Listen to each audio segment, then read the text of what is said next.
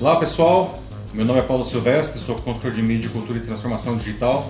Falando hoje diretamente da SAP Brasil, onde acabou de acontecer um evento uh, organizado pela SAP, que foi o evento da Rede Brasil do, do Pacto Global da ONU, né, onde nós tivemos a apresentação de vários grupos temáticos uh, discutindo uh, os objetivos de desenvolvimento sustentável das Nações Unidas e como que as empresas podem ajudar nesse processo. Né. Um dos grupos temáticos foi o grupo de anticorrupção.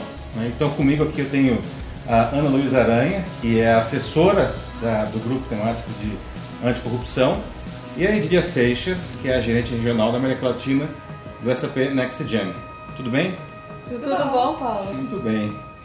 Ana, eu queria começar com você com uma pergunta simples, com uma resposta que talvez não seja tão simples. Afinal de contas, o mundo e o Brasil, ele está ficando menos corrupto? Boa pergunta. talvez eu não tenha a resposta, porque em primeiro lugar é super difícil medir corrupção. Então esse é um dos temas que a gente sempre discute também no grupo temático anticorrupção, como que a gente consegue medir a corrupção, quais são os indicadores de corrupção. A gente tem aí a Agenda 2030 das Nações Unidas, que traz aí uma série de objetivos de desenvolvimento sustentável e a gente trabalha especificamente o 16, que é para promoção de instituições justas, inclusivas e transparentes.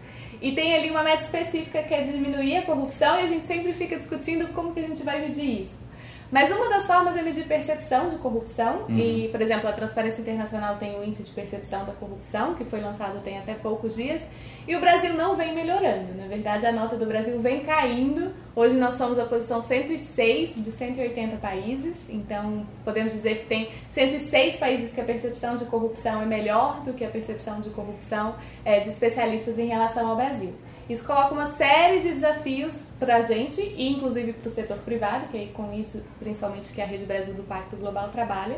É, como que a gente consegue, então, sair desse patamar? A nota do Brasil hoje está 35.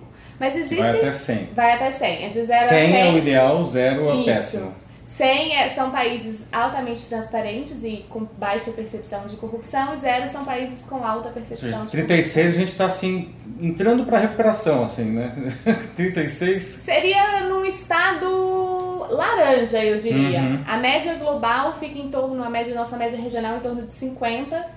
Então estamos com 35, não estamos tão bem, assim, abaixo uhum. de 30, abaixo de 50 transparência internacional já já coloca um alertazinho de que precisamos prestar bastante atenção. E o Brasil ainda não conseguiu sair desse patamar. Né? A gente vem perdendo a nota, nós já fomos a posição 69, hoje somos a posição 106. É lógico que é uma percepção de corrupção, como eu falava, não é uma medida exata da corrupção. Né? A gente tem indicadores até do Pacto Global que falam é, de perda de um trilhão de dólares por ano com corrupção, mas são tudo estimativas, porque a gente, né, corrupção a gente sempre fala se ela é bem sucedida, a gente nunca sabe que ela ocorreu. É. Então, cada vez mais como que a gente vai conseguindo montar instituições eficazes, empresas capazes de contorná-la e de que quando ela acontece, porque assim, é difícil a gente chegar no mundo completamente sem corrupção, mas como que a gente remedia? E a gente está aqui para isso, para ajudar nesse caminho. E nesse sentido, Edília, é, aliás, até alinhado com a proposta do evento hoje aqui, não? Ah, como que as empresas podem ajudar é, a que esse objetivo seja atingido?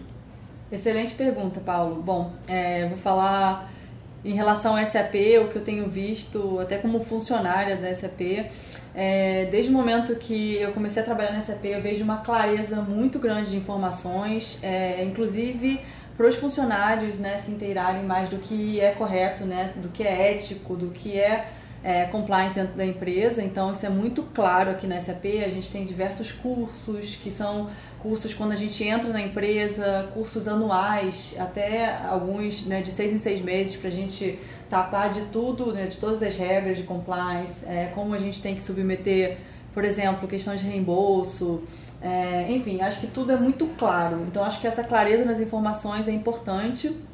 É, outro ponto que eu diria também é a administração das empresas, né? Eu acho que é importante também é, além dessa clareza de informação para os funcionários, a administração da empresa ter, ser uma administração é, ética, né? É, uhum. Trabalhar ao, ao, em torno da ética. Tem que dar o um é, exemplo, no mínimo, exato, né? Exato, uhum. exatamente. E mostrar isso também para todos os stakeholders, né? Trabalhar dessa forma com todos os envolvidos né, nos negócios.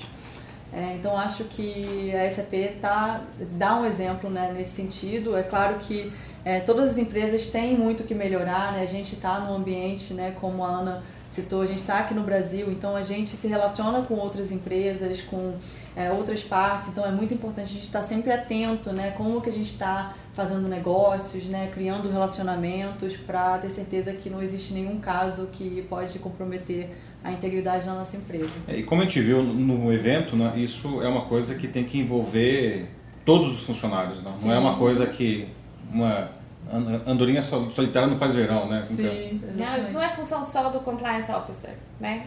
É, exatamente. Não existe o departamento anticorrupção, né? Isso não, é, uma... é. Muito bem. Aliás, acho que se a empresa cria o departamento anticorrupção, está pedindo para ter problemas, né? Porque aí o resto se acha, ah, não, isso é um problema deles, não é meu problema, não. Sim, sim. Tá, e nesse sentido, é, como que você, qual, qual seria o principal desafio, o principal obstáculo a ser vencido nas empresas e na sociedade mesmo, não para que, enfim, a gente chegue lá? Bom, posso tentar. Uhum.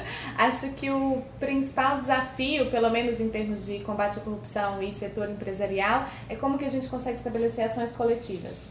Então, por exemplo, como que você consegue engajar um setor inteiro e promover ali, princípios anticorrupção e promover ali, regras anticorrupção para que todo mundo siga as mesmas regras, né? Porque, como você falou, do, dentro de uma empresa não basta só alguns não serem corruptos e você ter um departamento que que você acha que é só ele que é responsável por isso, é função de todos os colaboradores. Da mesma forma no setor, né? não basta uma empresa se comprometer com regras anticorrupção, você precisa que a concorrência também se, com, se comprometa com regras de transparência e anticorrupção. Então acho que esse é um grande desafio. O Pacto Global trabalha bastante com ações coletivas anticorrupção, é o principal mote da agenda anticorrupção, mas é bastante desafiador. E a gente trabalha isso em geral sendo moderador ou facilitador das ações coletivas, porque é difícil você trazer concorrentes do mesmo setor para poder uhum. combinar regras anticorrupção. Mas se eu vejo uma aposta, que ao mesmo tempo é um super desafio, é desenvolvimento de ações coletivas anticorrupção. É, eu concordo com a Ana também. Acredito que é um desafio muito grande. É, eu olhando aqui, né, pelo lado da SAP, é, conseguir propagar né, e deixar todo mundo na mesma página, todo mundo compreendendo todas as é, expectativas que a empresa tem, que todos entendam, né, todas as é, ações né, tem que ser dentro do compliance, tem que ser éticas. Então, acho que esse é um desafio da gente conseguir educar e trazer esse, esse pensamento, esse mindset né, é, para todos os funcionários. Né? Claro que a gente é, tem esse desafio de não ainda conseguir alcançar 100% dos funcionários, é, eu acredito que isso ocorre em todas as empresas, mas é um movimento que é sempre constante para a gente buscar novas formas, além de cursos, palestras. Né? Ontem teve o kickoff da SAP Brasil e teve a nossa diretora de compliance, a Denise, né, conversando sobre a importância né, de, da gente é, ser ética nos negócios e também em todas as relações que a gente tem na empresa. Então a gente está sempre reforçando é, essa questão em todos os momentos né, possíveis para que a gente alcance diferentes, em diferentes momentos né, todos, todos esses funcionários. Muito bem. bem obrigado. Obrigada a vocês. Ah, esse é um tema super importante. Eu acho que sempre que possível a gente tem que trazer isso para discussão, né? Então, obrigado aí pela contribuição de vocês. Obrigada, Paulo. Pessoal, é isso aí. Bom prazer. Até mais. Tchau, tchau.